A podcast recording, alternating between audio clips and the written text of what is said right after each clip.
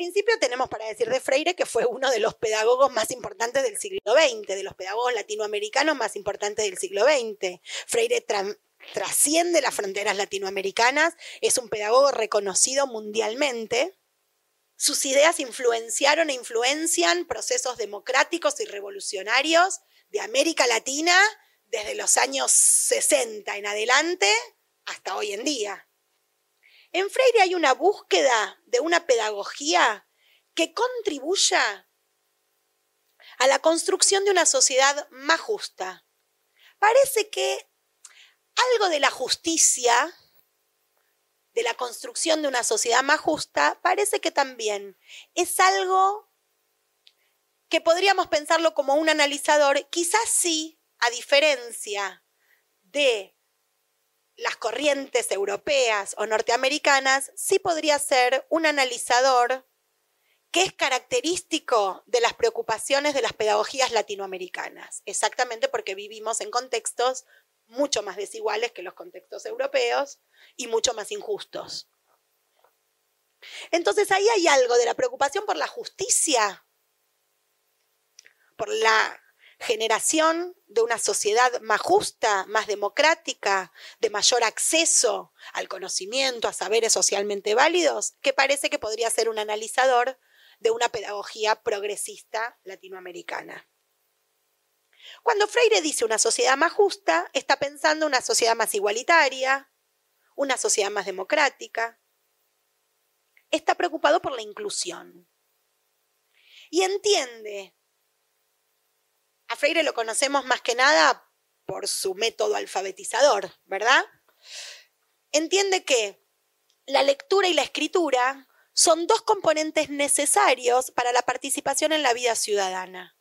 Si está preocupado por la lectura y la escritura, es porque está preocupado por la inclusión de los sujetos en la vida ciudadana. La educación, para Freire, sin duda, es política, no es neutral una pedagogía alternativa. No puede ser neutral, no puede desentenderse de lo que está generando, no puede desentenderse de las relaciones que pasan entre los sujetos entre sí, entre los niños entre sí, no puede desentenderse del tipo de relación entre el maestro y el alumno. Parecería que no, no puede desentenderse de todo esto. La educación tiene una forma política para Freire no solo es política, sino que tiene una forma política. Y está al servicio de transformar la realidad. Dice, los seres humanos leemos la realidad desde que nacemos. Y esto significa que empezamos a construir representaciones de los hechos, de los acontecimientos. Y esas representaciones no solo indican cómo interpretamos el mundo, sino que inciden fuertemente en cómo vamos a actuar sobre él. Si leemos la realidad desde que nacemos, ¿para qué necesitamos la escuela? Porque dijimos que Freire dice que necesitamos la escuela para leer la realidad, pero en realidad leemos la realidad desde que nacemos. Entonces, ¿para qué la necesitamos? Lo que dice Freire es que esa lectura de la realidad es una lectura ingenua, que la educación necesita convertir esa lectura de la realidad en una lectura crítica de la realidad. Y Pavada si es un analizador de las pedagogías alternativas del siglo XXI. La educación necesita salirle al cruce, necesita construir una mirada sobre la realidad que le salga al cruce a la realidad, no que se acomode a la realidad. Dice Freire, distingue Freire entre la adaptación a la realidad y la intervención sobre la realidad. Entonces, exactamente para eso está la escuela. No para que los sujetos aprendan a adaptarse a la realidad, sino para que aprendan a leer la realidad críticamente e intervenir en la realidad. La educación tiene sentido porque el mundo no es necesariamente esto o aquello. Porque los seres humanos somos proyecto y al mismo tiempo podemos tener proyectos para el mundo.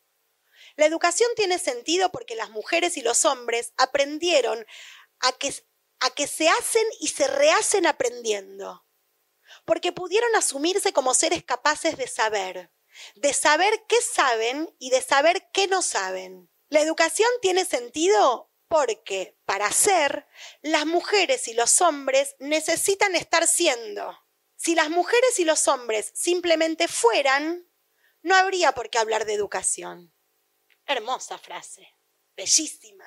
¿sí? La educación tiene sentido porque estamos siendo, porque somos sujetos de la historia, pero porque producimos la historia también, porque construimos, somos, somos sujetos de la historia que construimos un presente y que proyectamos un futuro, porque estamos siendo. Y en este sentido, si estamos siendo, ese estar siendo no es un estamos siendo del yo, sino es un estamos siendo del nosotros. Entonces la educación necesita construirse como un diálogo.